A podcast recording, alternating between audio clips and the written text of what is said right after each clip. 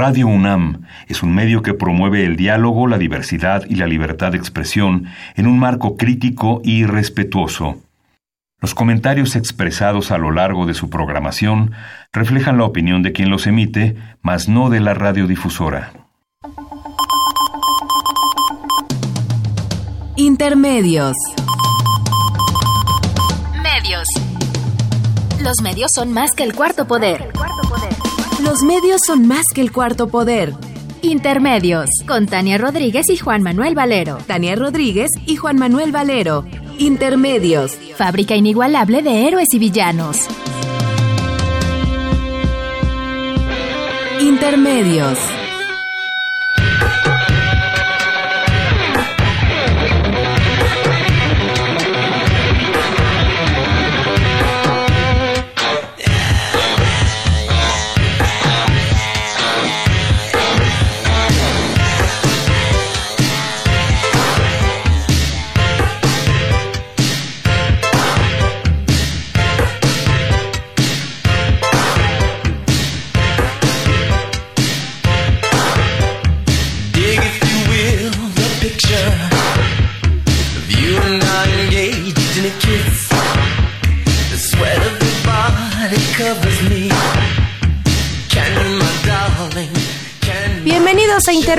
Hoy jueves 7 de junio del 2018. Los saludamos Tania Rodríguez.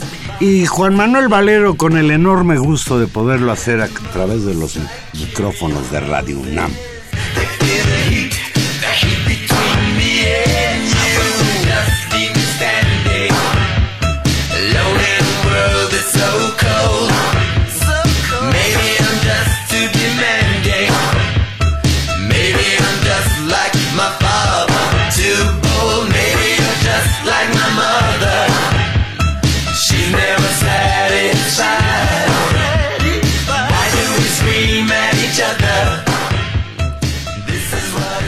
Rica música. Pues estamos escuchando a Prince porque hoy hubiera sido su cumpleaños, este fantástico músico norteamericano que falleció en 2016 y que nos dejó pues grandes grandes canciones, un de veras un gran músico, una de las voces más sexys, ¿no? Del, de la música contemporánea. Fue, fue famoso, fue importante como músico. Tania, pues tenemos que comentar de entrada la tragedia en Guatemala.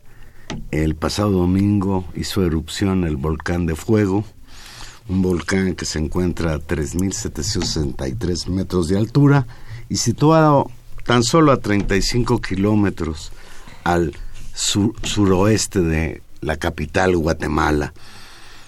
Hasta hoy hay un saldo de alrededor de 100 personas muertas, casi 200 desaparecidos, alrededor de un millón setecientas mil personas fueron afectadas por la erupción del volcán. Esto de acuerdo con la Coordinadora para la Reducción de Desastres de Guatemala. Y el martes pasado se registró una fuerte explosión.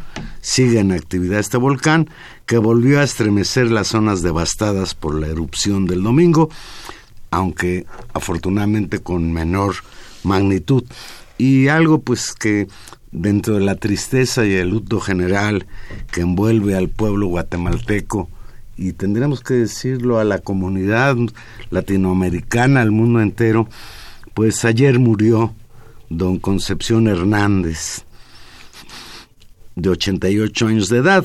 Don Concepción Hernández se convirtió en el rostro humano de la tragedia provocada por el volcán de fuego hay escenas que se muestran que fue visto a un lado de la carretera con la piel quemada y cubierto de lodo.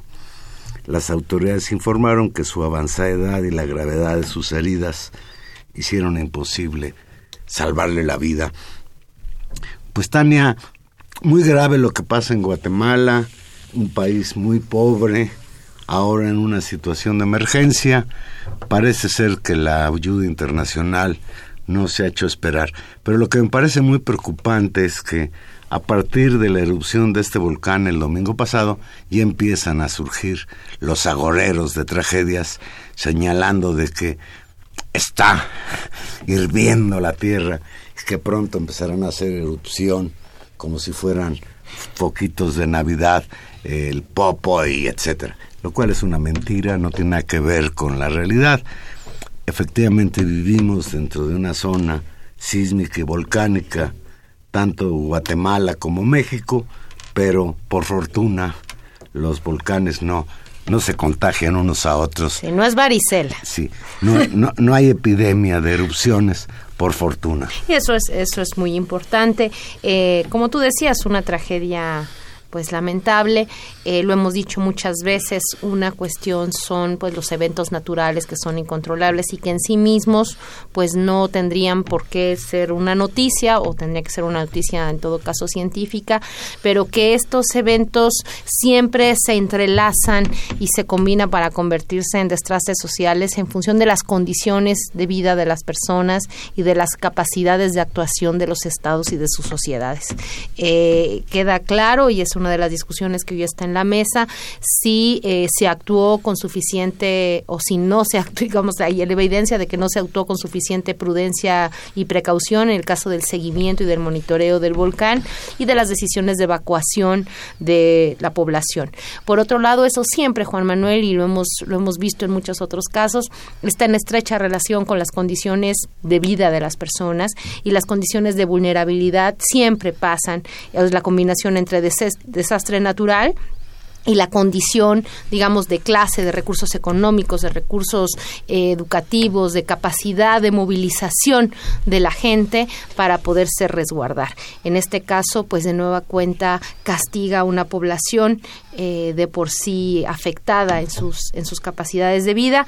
Un millón setecientas mil personas han sido afectadas y por supuesto que para un país como Guatemala, para una sociedad que enfrenta los retos que enfrenta, pues esto es terrible. Pues Así que... Vaya desde aquí un, un, abrazo a los chapines, al pueblo guatemalteco. Hablar de Guatemala, pues es hablar del Estado de América Latina más cercano a nosotros. Hacemos frontera con Guatemala y pensar en Guatemala implica también pensar en gente muy querible.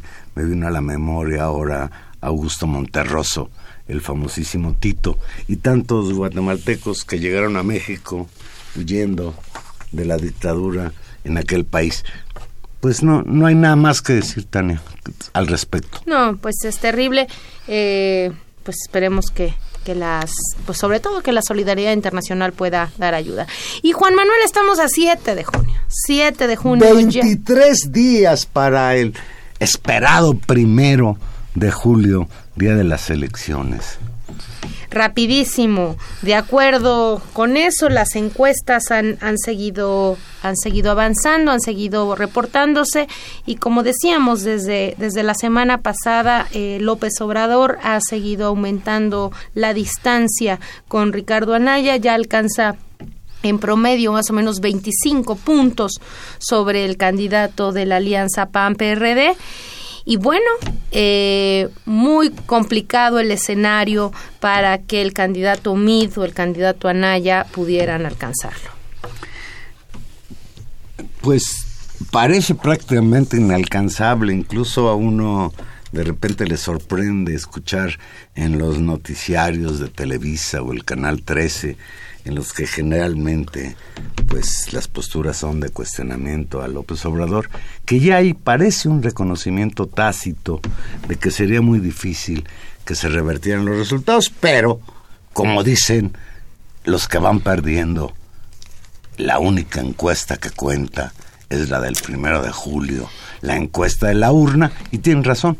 Claro, tienen razón, pero por otro lado hay elementos que se van sumando. También decíamos desde hace ocho días y uno de los temas tal vez más duros que habíamos estado siguiendo en las últimas semanas era esta especie de confrontación directa de algunos de los grandes empresarios, de los grandes ricos de este país con el candidato López Obrador, que señalábamos eh, como un elemento importante en términos del momento que estaba atravesando la confrontación política.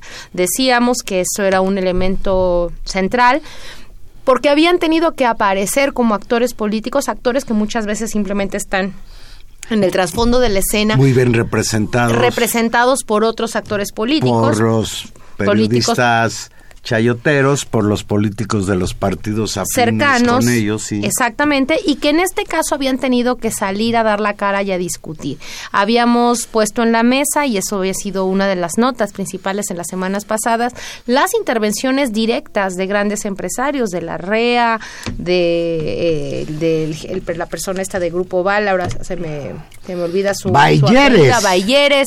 y otros más que se habían que sobre pretexto de dirigirse a sus empleados con cartas públicas habían hecho pronunciamientos muy fuertes con respecto, digamos, a sumar votos en contra de López Obrador y de las preocupaciones que eso les, les, parecía. Esta historia era una historia que se venía acumulando y era vieja en términos también de una confrontación que había iniciado incluso con una disputa con Carlos Slim en el marco del aeropuerto y después eh, de cara a algunos eh, críticas que se habían recibido a este consejo de eh, hombres de mexicanos de negocios no eh, de estos que representa pues este sindicato de grandes ricos en este país. Y que y que como pues es evidente su fuerza social es muy importante. No hay otro sector aparentemente no político de la sociedad que tenga la fuerza de estos señores. Pues en ese contexto, el martes pasado, antier, López Obrador tuvo un encuentro a puerta cerrada con integrantes de la cúpula empresarial, encuentro que parece ser que se prolongó por alrededor de tres horas. Ante una más que probable victoria de López Obrador, la élite empresarial apuesta por la tregua señaló ayer el periódico español El País, que le ha venido dando seguimiento puntual a la, a, la lucha política en México por la presidencia de la República. Te acordarás, Tania, que creo que la semana pasada comentábamos un estudio estadístico del país en el que señalaba que, de acuerdo con lo que han venido diciendo las encuestas, la probabilidad de que López Obrador ganara las elecciones del 1 de julio había aumentado al 92%, lo cual significa que las probabilidades de sus contendientes pues son prácticamente nulas. Sí, son, son prácticamente nulas y en ese contexto es que eh, esta reunión tiene una significancia política mayor. Hay que decir que este, este Consejo Mexicano de Negocios se reunió con todos los candidatos, pero por supuesto la reunión que llamaba la atención por distintas razones era la reunión que tendría porque con además, Porque además ninguno de los otros candidatos tendría nada eh, eh, que disputar o en contradicción. Ni José Antonio Mir ni Anaya tendrían controversia con los empresarios. Tan es así incluso que se dice que Anaya llegó a ir incluso a buscar a algunos de ellos para que intermediaran con Peña Nieto para bajar a Mid ante la eminencia pues de que López Obrador estaba arrasando. Claro, pero esa nota que hubiera podido haber sido eh, el discurso central también en este momento, desapareció de la escena. Es decir, la posibilidad, y eso lo discutíamos en aquel momento, de Anaya recurriendo, y decíamos, era plausible esta hipótesis, porque era un, un, era un grupo de actores que efectivamente podía incidir y construir la presión necesaria para que los aparatos partidarios cedieran en sus propios intereses y, digamos, lograran pactar una especie de grupo o de coalición anti López Obrador eran los únicos que podían hacerlo. No le salió porque finalmente no se logró eh, convencer, según los corrillos políticos, a, a, Peña Nieto de esto y se mantuvo firme en su apoyo a MIT, ¿no? Pese, pese a estar a seguir desde el día uno en el tercer lugar de las encuestas. Pero también el otro elemento que es central para que este, esta, esta ruta, digamos, política no haya tenido efecto o no se haya podido intentar repetir en este momento, pasa por el por por la caída de Ricardo Anaya como un competidor eficiente. Si bien en el momento inmediato al primer debate parecía que podía remontar... Fue el, momento estelar, yo creo, de Anaya, el después del primer debate y no lo, no lo supo capitalizar, no lo, creo. No lo pudo capitalizar y no solamente eso, no simplemente logró eh, crecer, sino que no logró impulsar su candidatura en, el, en esta última ruta y lo vemos bastante desfondado. Tanto es así que la nota de esta semana pasa por en realidad una especie de acuerdo tácito, de reconocimiento que es probable que López Obrador se haga de la presidencia y de una especie, como lo señala el periódico español El País, una especie de atregua eh, que permite también llegar a un último mes, a 23 días de las votaciones, en un contexto claramente menos eh, alterado en términos de presiones económicas. Si esto, como se dice que declaró eh, se declaró después de la después de la reunión que había sido una reunión tranquila que se habían hablado las cosas que no había habido eh, reclamos ni asperezas pues entonces estamos efectivamente en una ruta mucho más trazada de eh, reconocimiento a un posible triunfo de un actor de poder importantísimo en este país, ¿no? Sin lugar a dudas. Fue, era, fue un evento muy destacada la reunión del martes pasado. Luego de la reunión con el Consejo Mexicano de Negocios, Andrés Manuel López Obrador afirmó que se limaron asperezas, tal como tú señalas, y se generaron buenos resultados para el futuro de nuestro país. Leo textual a López Obrador. Se aclararon todas las dudas, se limaron asperezas, fue una buena reunión, no hubo confrontación, no hubo ningún tipo de reclamos, sí planteamientos en los que no coincidimos, esto es normal, pero estamos buscando construir una democracia, no apostamos a una dictadura. Y enfatizó Juan Manuel después algo que me parece muy interesante. Dijo, eh, que se logró un compromiso para trabajar juntos, de que haya unidad para sacar adelante a México y remarcó que de llegar a la presidencia se volvería a reunir con estos empresarios para elaborar un plan de desarrollo económico para México. Me parece que esta, que esta ruta trazada de, de seguimiento de encuentros es ya una plataforma pues de negociación clara entre un sector de poder importantísimo del país y pues el candidato presidencial López Obrador. Por parte de los empresarios han hablado algunos, entre ellos el presidente del Consejo Coordinador Empresarial, Juan Pablo Castañón, quien afirmó después de la reunión que el ambiente fue de diálogo respetuoso, sin momentos de tensión, por lo que aseguró que la élite empresarial seguirá trabajando con López Obrador si resulta ganador en las elecciones del primero de julio a pesar de que el Consejo Mexicano de Negocios se ha reunido con otros candidatos, pues es obvio, como tú señalas, que la reunión importante por los antecedentes era con López Obrador. Eh, no fue tan tersa eh, la reunión. Sí, ya están Ya se empiezan a colar. Hoy le leí y ahí viene eh, un rollo de este que me encanta. Enrique. Galván, en la columna, en su columna Dinero del periódico La Jornada, comenta y cito textual, salieron chispas en la reunión de López Obrador y los empresarios y dice que salían chispas cuando pasaban la lima sobre las asperezas de la reunión entre estos ricazos del país y López Obrador, el presidente del Consejo, Alejandro Ramírez, quien había sido pues una de las voces más críticas con respecto a al candidato presidencial, dio a conocer el discurso que pronunció en la reunión a puerta cerrada.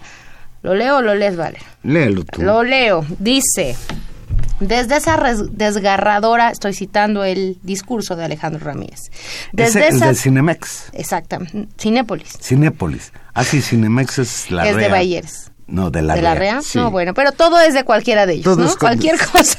todo el país es de ellos. Es de cualquiera de ellos cuatro. Desde esa desgarradora combinación de violencia y corrupción, se ha construido una narrativa de un México sombrío, donde se afirma que el país nunca ha estado peor y se señala que la llamada tragedia nacional es responsabilidad de un pequeño grupo denominado la mafia del poder, en la que se incluye o se excluye a empresarios, algunos aquí presentes, dependiendo si apoyan o no su proyecto político, dijo Ramírez a López Obrador y señaló, lo cual los hiere y los ofende. Ante eso, dicen que López Obrador respondió, a mí tampoco me gusta que me digan uno Chávez, Hugo, Hugo Chávez o Nicolás Maduro. Que lo acusan de populista, que es más o menos, sí.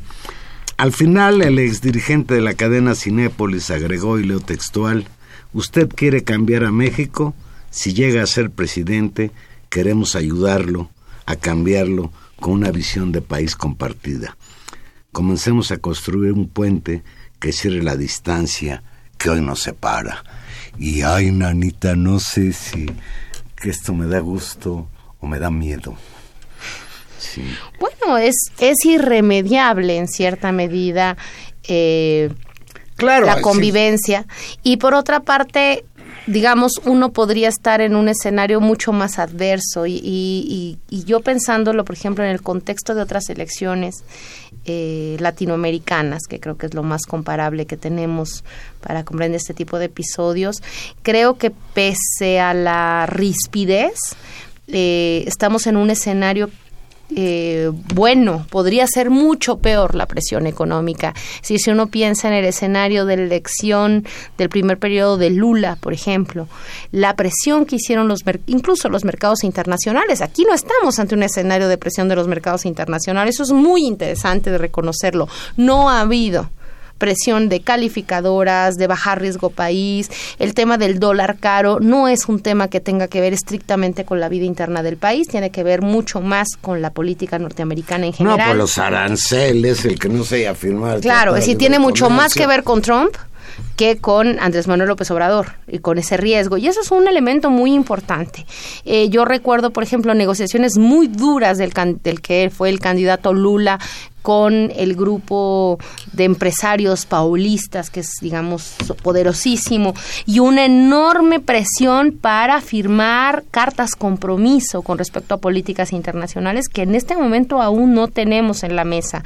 Eh, claro, estamos en la toma 3 de la, de la intento de llegada de López Obrador, en este caso, en una situación de desprestigio enorme del gobierno, eso también es cierto, pero creo que pese a las presiones o los escenarios eh, que en otras, en otros contextos se han dado entre las opciones neoliberales y el discurso populista, que es la narrativa más o menos que se repite en todos casos, eh, no estamos en la peor versión de ello. Incluso nuestra propia experiencia, no estamos en el yo 2006. Creo, yo creo que para no todos, estamos en el 2006. ciertamente hay un alivio de que no haya esa confrontación que en días pasados se sintió. Eh, pues en después de esta reunión ha habido cosas que han cambiado y que empiezan a generar este pues cierta preocupación o, sorpresa. La noticia que se ha hecho viral en las redes sociales, lo que se comenta entre todos los que están interesados en estas contiendas electorales, es que López Obrador, ante la negativa del gobierno del Distrito Federal de ceder el el Zócalo, sobre pretexto de que ya había contratado con una empresa poner pantallas para ver el Mundial de Fútbol, ante esta barbaridad de autoritarismo y cerrazón de las autoridades del Distrito Federal, Andrés Manuel López Obrador anunció ayer que su cierre de campaña será ni más ni menos que en el Estadio Azteca. Ahí hay una ironía bárbara la plaza pública convertida en tribuna para ver el fútbol y el Estadio Azteca convertido en plaza pública para el cierre de campaña de López Obrador, que entre paréntesis no será el primero que cierra campaña ahí, ahí cerró campaña Felipe Calderón en 2006 y en 2012 Peña Nieto, hay quien dice que a lo mejor el peje va a rentar el Estadio Azteca porque así lo informó que no es préstamo de Azcárraga, no, debe ser. sino renta. Espero que así sea. No podría ser de otra forma, porque la fiscalización de los recursos de partido, es decir, una donación de ese tipo sería altísima. No creo, no creo que meterían a la cárcel a Azcárraga. Lo tienen que rentar. Y, quitarían, y le quitarían la candidatura a López Obrador. No, tampoco, no, es para tanto, pero digamos hay, hay ahí un elemento de que obvio hasta por transparencia. Fíjate, fíjate lo que dice, lo que dice Andrés Manuel. Nos negaron el zócalo Ahora sí que bajo protesta, porque de manera inexplicable por el autoritarismo que implica, nos niegan el zócalo y vamos a hacer el cierre de campaña en un festival artístico. Lo vamos a hacer el miércoles 27 de junio de a las 5 de la tarde hasta las 10 de la noche o 11 de la noche. Lo vamos a hacer en el Estadio Azteca, dijo López Obrador a la prensa, luego de un mitin en Martínez de la Torre, Veracruz. Agregó que se pagará la renta del inmueble y que estarán invitados varios artistas. Tania, antes de seguirle, no me gusta. No me gusta ir al Estadio Azteca, a la Casa de la América. Ya sabía que iba a, a la decir Casa eso, de. Televisa. No me gusta. No me gusta que tengamos que eh, com- es decir, comprobar que en México verdaderamente pasan cosas que no tienen nada que ver con la democracia. Es increíble que el gobierno del Distrito Federal se apropie de la plaza pública de manera tan, tan insolente. Y creo que el señor López Obrador es muy listo porque le está sacando raja a la situación. Creo que sí, porque de otra manera hubiera sido incomprensible. Si hubiera estado el Zócalo, hubiera Ya hasta sido salen fotos de, de Azcárraga con su camiseta, con soy un am lover. Soy un am lover. Salió del closet, ¿eh? Sí. ¿Qué tal? Eh, bueno, digamos, más allá de la especulación, quisiera separarlo como en dos cosas. Una cosa, la, espe- la especulación política de si se renta, si tiene que ver con esta especie como de tersura en términos de las relaciones con, con los grandes empresarios, incluido Azcárraga o no. Eh, pero vamos como por partes. Primera cosa, primera cosa emocional. A mí tampoco me gusta que sea ahí, porque creo que a todos nos hubiera gustado volver a ver los zócalos llenos en las campañas y la discusión de, de lo que eso significa. Ahora, ahí hay una responsabilidad muy clara y muy realmente lamentable del gobierno de la ciudad de no prever Pero a ver, ¿no habría otra opción? Yo, Bueno, lo, yo le he pensado y no, ¿eh? Es que el tema es que hay- no, eso también es algo Porque es- que los, es cierto. a ver, el momento de la revolución Es muy es, es pequeño. muy pequeño. Yo Si universitaria, pero no, la no metas a la UNAM en esa Pues no. bronca, porque es un espacio amplio. Chapultepec, No, Chapultepec no tiene ningún espacio amplio. Yo digo que lo único que queda es reforma, pero ahí les pose, alguien- Pero habría gente que se pondría nerviosa con respecto la, a tomar la reforma. segunda edición del plantón. Pero, pero bueno, es un espacio donde históricamente se han, se ha, ha habido movilizaciones y se han mostrado las cosas. Tampoco me parecería muy escandaloso. Pero bueno, el tema es eh, la decisión del gobierno de la ciudad. Creo que sí es eh, reprobable. Creo que era algo que tendrían que haber previsto. Ahí sí, efectivamente, se puede ir a ver al fútbol en cualquier otro lugar y no tendría por qué ser en el Zócalo. Eh, sabiendo que era un año electoral y sabiendo que iba a haber cierres de Oye, campaña. poner pantallas en todas las delegaciones, si no, está- son, no somos enemigos del fútbol, aunque nos va a ir muy mal. No, Y además los chamacos estos de la selección se portan muy mal, pero Bueno, eso no Esa es otra aquí. cosa. Pero a lo que voy es, ahí hay una decisión política y una intencionalidad. Bueno, entonces eso es, es reprobable y quita un elemento, pues sí, de pues de tradición ¿Sabes? histórica y de protesta a, a- a este cierre de campaña y a a, esta coyuntura. a mí el PRD me recuerda a un amigo que yo tuve cuando era niño. Era el más rico de la cuadra, pero era malísimo para jugar fútbol. Y entonces ya cuando perdía, agarraba el balón y se iba. Este es mi balón. Así se me figura, aunque aquel, el, el balón sí era del niño. La plaza de la Constitución no pertenece al gobierno en turno, que yo sepa. No, y bueno, y además se tenía que prever eso. Eh, Eso está mal. Ahora, el Azteca, ¿qué significa eso? Eh, uno Un- podría... siempre en domingo. Un show de Luis Miguel. Un... No, tampoco, porque sí tiene una significación política distinta. Es decir, ya hay una especie entonces como de llegada, o sea, de llegada y de acceso a un lugar al que nunca se había tenido acceso. Y además vamos a entrar gratis, no le vamos a tener que pagar a Azcárraga por ir al Estadio Azteca. Oh, espero que no nos van a no, cobrar. por supuesto, bueno, no sé, no- incluso no sé si la gente va a poder ir así, cómo, cómo se va a llenar eso y cómo se van, cómo se va a poder atestiguar eso. Ahora va a ser un elemento histórico, creo que sí, pe- pero me parece que fundamentalmente entonces tiene que ver con eh, que desde un sector de la oposición se tiene por primera vez acceso a un símbolo del poder instituido. Eso también es cierto. Es decir, se puede leer en eso como lo quiere ver Anaya y como lo está manejando ahora Pacto, como se ha criticado de parte desde, digamos, sectores de la izquierda a esta decisión, una especie de acuerdo. Yo no sé si de acuerdo, pero claramente sí. eh, lo dis- discutíamos ahorita fuera del programa con, con nuestro querido Gilberto, el productor, sí una especie de transición. Es decir, lo que hay aquí es un espacio restringido ahora puede ser usado por un actor que nunca había podido entrar. ¿Eso necesariamente es malo? No. ¿Necesariamente es bueno? Tampoco. Pero sí tiene una significación política nueva. Y creo que vale la pena verlo. O sea, va a ser muy interesante cómo, cómo se va a cerrar. Es una costumbre, es decir, es, es, un, es el desenlace final de una historia que ha ocupado el Zócalo mil veces. Es decir, pensemos en López Obrador llenando el Zócalo a lo largo de su carrera política y en el momento culminante no va a estar ahí, va a estar en otro lugar. Creo que también puede ser significativo, puede leerse desde muchos lugares. Creo que es simbólico, sí, sí lo es, y vamos a ver eh, si es un cierre y si no también es una apertura de un nuevo momento en su propia, en su propio lugar y en su propia centralidad política. Pues va a haber incluso la ola y otras barbaridades. Yo, yo solo quisiera eh, concluir el, asunto del Estadio Azteca eh, comentando algo que escribió nuestro querido amigo el Monero Hernández, Pepe Hernández. Dice, se convertirá López Obrador en una estrella más del canal de las estrellas. A, ese, a eso te digo que ocupará una nueva centralidad en la vida política y eso, si gana, es obvio que suceda. Vamos a hacer una pequeña pausa y aquí regresamos. Recuerde que estamos en vivo.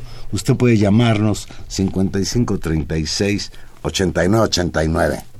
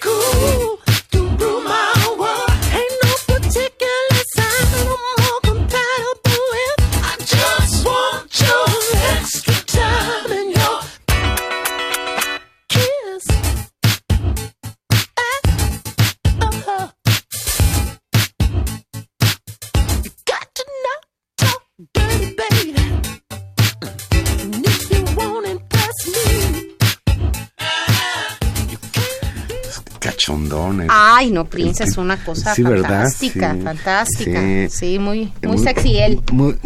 sí, su música sensual, para no decir palabras corrientes. Pues Tania,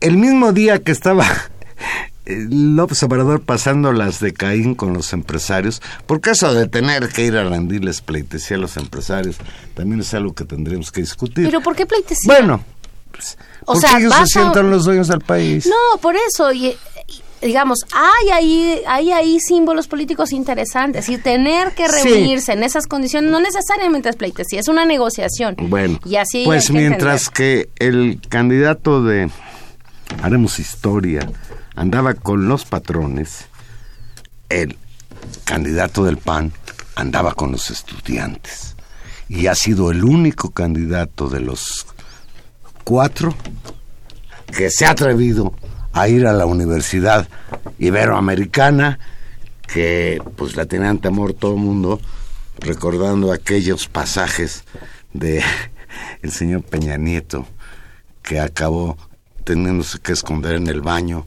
ante los reclamos de los estudiantes, fundamentalmente por el asunto de la represión contra los comuneros de Atenco. Pues fue el señor Anaya a la Ibero el martes y creo que le fue muy bien. Yo escuché en, a través de Radio Ibero eh, la participación de Anaya. Se dividió en tres partes esta presentación. En la primera parte, Anaya se tiró un rollo de media hora, un rollo que pues ha venido manejando en los dos debates, que es más o menos el de que él representa la opción del cambio, porque el PRI ha sido muy corrupto y el PRD, el perdón, y Morena es un partido que trata de llevar al país hacia estadios de los años 50 del siglo pasado. Dentro de esa propuesta de Anaya de que él es el cambio y es el único que tiene oportunidad de vencer a Andrés Manuel López Obrador, se presentó en la Universidad Iberoamericana ante un auditorio de alrededor de 300 personas, de acuerdo con información que se dio, 200 eran estudiantes y alrededor de 100 personas, la tercera parte, eran integrantes de su campaña. El mejor momento del evento llegó cuando se sometió a las preguntas del periodista Jorge Ramos, este famoso periodista mexicano que trabaja en Estados Unidos en Univisión, fue el, moderador de este encuentro con los estudiantes del Ibero de Ricardo Anaya. Leo textual a Anaya, les dije que esta era la parte buena del show. Soltó sonriente para escabullirse de preguntas sobre su entusiasta apoyo a las reformas de Enrique Peña Nieto al inicio de la administración de este gobierno priista. Y aquí me quiero detener porque ninguna de las preguntas de los estudiantes fue de crítica, de cuestionamiento, etcétera. Eran preguntas que incluso le permitían el lucimiento.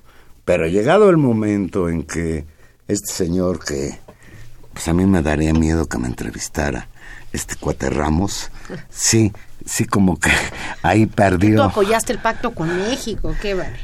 No, yo no lo apoyé, pero fíjate. Entonces no tienes de qué preocuparte.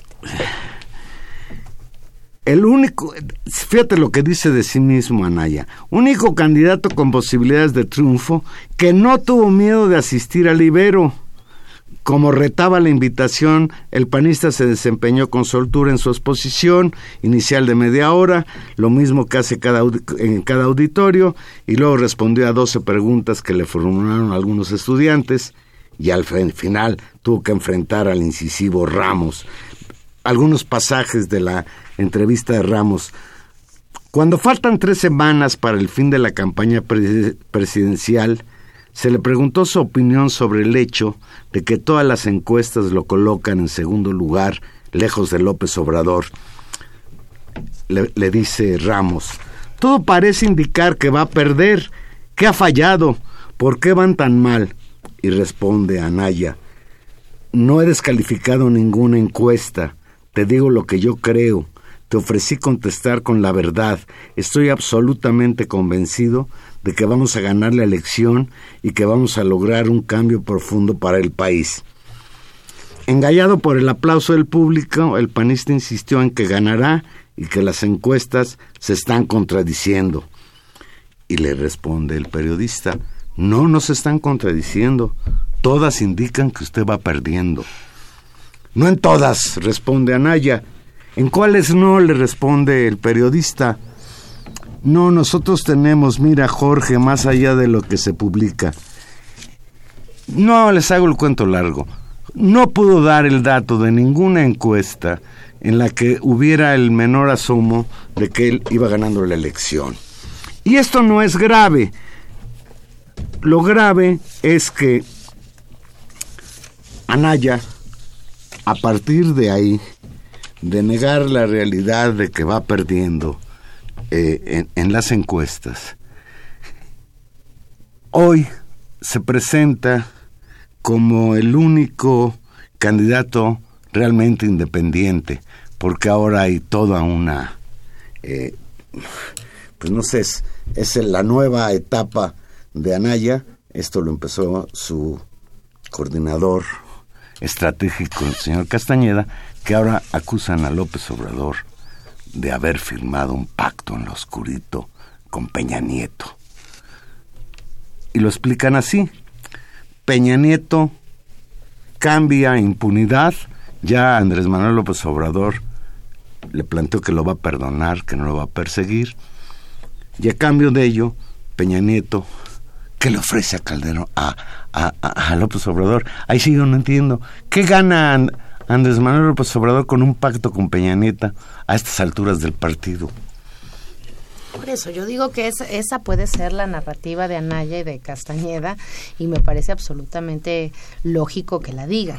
Ahora, ¿qué elementos de acuerdo puede haber ahí? Yo creo que lo que hay es una especie de reconocimiento de la de la posibilidad, altísima posibilidad de que López Obrador gane las elecciones y de que actores importantes, como estábamos hablando de los empresarios o incluso de algunos sectores de los medios de comunicación, puedan estar pensando en que es mejor acordar una ruta de acuerdo que de una confrontación. Lo cual pues no necesariamente está mal, me parece que es positivo Castañeda yo lo escuché ahora, incluso acusa a López Obrador de que ya planteó de que hay que ayudarle a Peña Nieto a terminar como Dios manda su sexenio de aquí a, al primero de diciembre. Ahora, ese es el discurso eh, de Anaya y me imagino que van a tratar de hacer lo posible para justamente impulsar su campaña.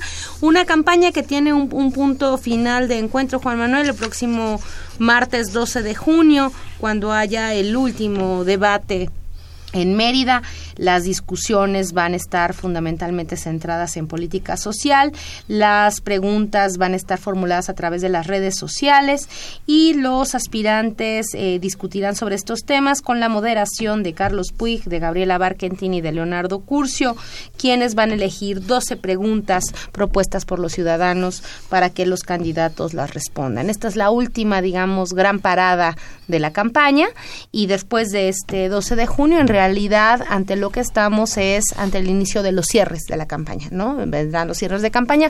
Me parece muy interesante que el tema del cierre de campaña del Zócalo, se haya, del Zócalo y del debate de, de las Tecas se haya colocado como un tema de agenda nacional, ¿no? Ayer era trend topic en todos lados y era un tema importante.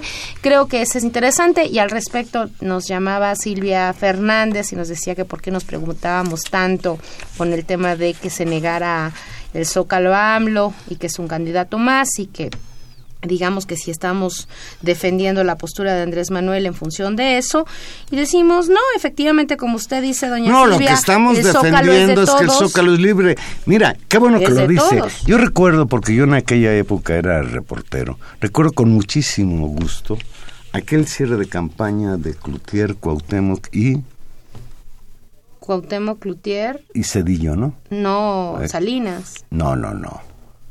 Claro, Cuauhtémoc Cloutier y Cedillo en el 88. Sí, sí, en 88. Claro. Fíjense de qué les estamos hablando. De un proceso electoral que todavía era eh, organizado y todo por la Secretaría de Gobernación. Pues en esa ocasión los tres candidatos cerraron campaña en el Zócalo. Y yo recuerdo mucho incluso el cierre de campaña de Manuel Cloutier, estaba yo con una reportera que en aquel entonces trabajaba en Excelsior, Marta Naya, y me dijo, Valero, ¿cómo ves el zócalo? Perdón, yo le pregunté, ¿cómo ves el zócalo? No, ella me preguntó, y contesté, holgadamente lleno. Porque era en ese entonces, como el zócalo era como el termómetro, ¿no? A ver quién mete más gente al zócalo en el cierre de campaña. Históricamente ha sido así y desde ahí nuestra preocupación. Pero Juan Manuel, antes de que nos vayamos, sin lugar a dudas, la, además de las campañas electorales a las que les hemos dado seguimiento, el otro gran asunto y que merece una discusión detallada una vez que se vayan acortando las cosas es que se reabre el caso de los 43 estudiantes de Yotzinapa. Eh, es en una decisión impresionante, digamos, y novedosa.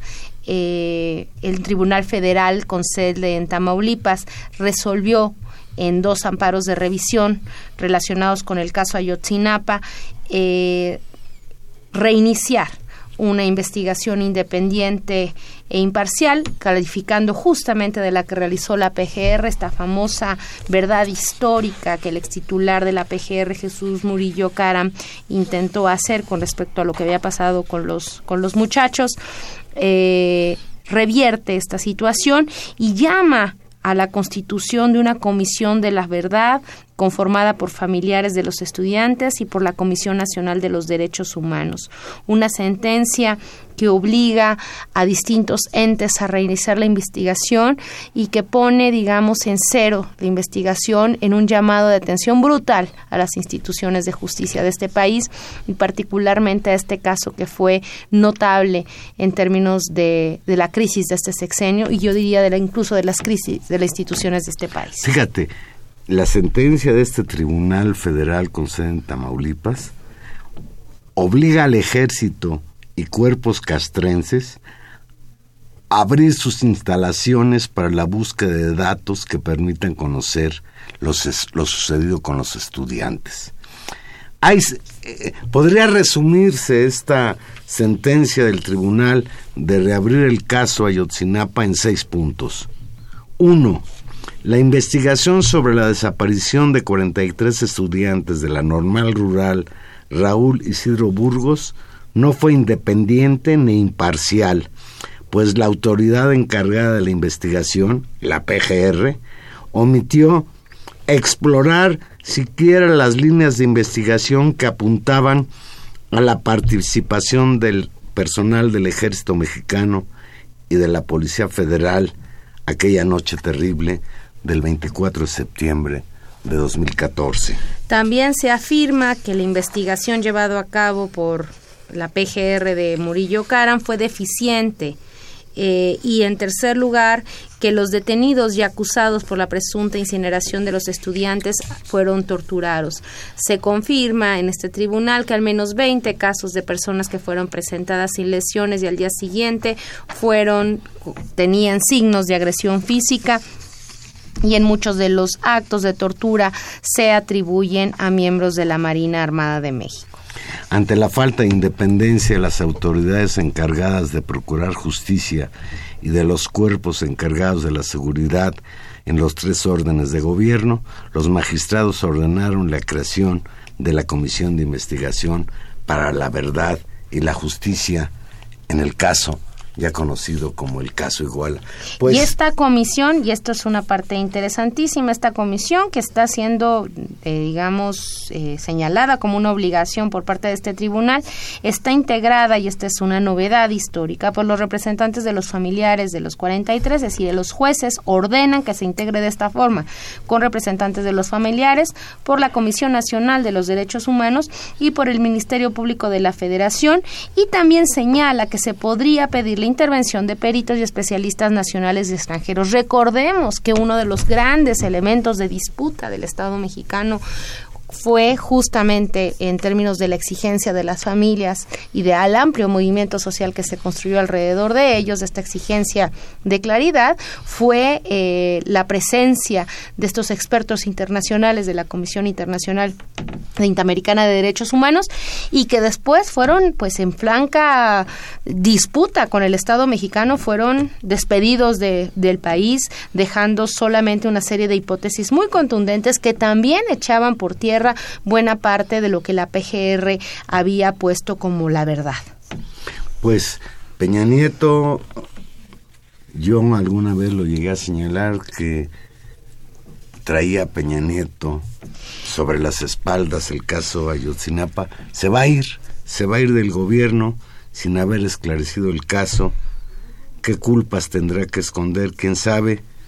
Pero ahí está la cuestión, porque desde luego la reapertura de este caso pues implicará un proceso largo, porque así ha sido este proceso desde aquel terrible 24 de septiembre. Un último elemento que no deja llamar la atención, y cito textual, eh, los magistrados establecieron que la Comisión de la Verdad tendrá, y cito, libre e inmediato acceso a todo centro de detención y a cada una de sus dependencias, así como a todo lugar que estimen pertinente, en especial donde haya motivos para creer que están, estuvieron o se puedan encontrar los estudiantes desaparecidos o vestigios que aporten información sobre su paradero, incluso lugares sujetos a la jurisdicción militar o castrense. ¿Cuál es un durísimo golpe y una puesta en claro de alguno de los elementos más duros justamente de esta investigación que pasaba por la exigencia una y otra vez de los familiares de poder entrar a los campos militares, particularmente al que está justamente destacado en Iguala.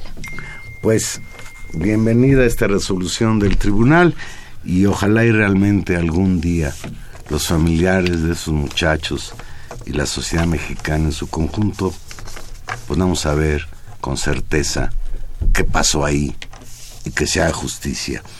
Nos llama José Luis Ortiz de Catepec, fíjate lo que dice José Luis.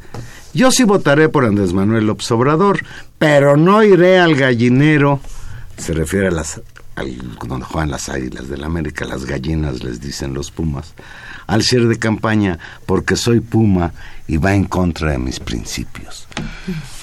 Dice Silvia García, el canallín, refiriéndose a Naya, dice que no alteró a la revista Proceso en el debate y con Jorge, con Jorge Ramos aceptó que no improvisa nada, él prepara todo personalmente. Es un mentiroso, dice Silvia García.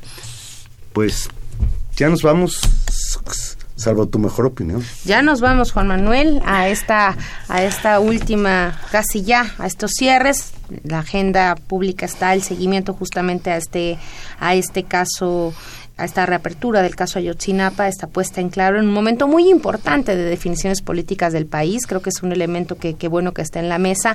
Hay muchas novedades en términos de la jurisprudencia que puede sentar, eh, del debate alrededor de si el Poder Judicial se está excediendo o no en términos de la posibilidad de mandatar una comisión de la verdad y de incluso eh, de facto quitar el monopolio de la investigación jurídica al Ministerio Público, que es uno de los elementos pues más complejos de nuestra propia legislación y en, términos constitucionales. Creo que ahí se abre un debate interesantísimo. Habrá que observar en las próximas semanas, cuando se termine de leer todo el legajo y los especialistas hablen y los distintos actores políticos se pronuncien. Vamos a ver para dónde camina. Y el otro gran elemento, Juan Manuel, pues es el debate del martes, que sería un punto de llegada final de las campañas. No me quiero ir tan sin comentar eh, distintas expresiones de la guerra sucia una de las más lamentables es que en los últimos días, no sé qué cantidad, yo soy uno de ellos, hemos sido víctimas de llamadas telefónicas grabadas en la que nos preguntan si vamos a votar por López Obrador, apretemos la tecla 1. Y si decimos que sí, entonces nos dicen que López Obrador es un peligro para México, que es quien genera la violencia en este país, que quiere postular como senadora de la República a la señora Nestora Salgado, que es una asesina y una secuestradora. Yo cometí el error de, me dicen, después de todo eso que le dijimos, usted insiste en votar por López Obrador, y volví a insistir y entonces me colgaron. Quizá la próxima vez que me llamen, pero lo que es muy grave, ¿sabes qué es?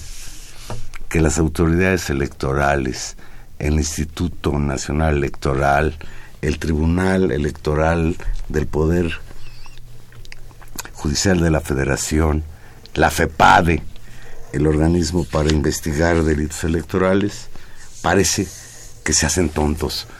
Hoy escuché a alguien señalar que van a investigar a ver si es cierto.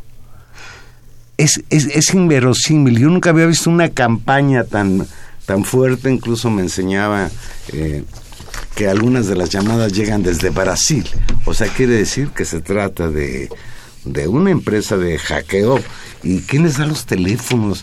Y la responsabilidad de las, de las estas telefónicas. Sí, bueno, ahí sabemos el mercado negro de datos personales que hay en este país, pese, pese a las leyes de, cuidado de datos personales, es decir, todos recibimos llamadas de cualquier tipo de cosa todo el tiempo, de bancos, de anuncios, en función de que justamente estos circulan libremente.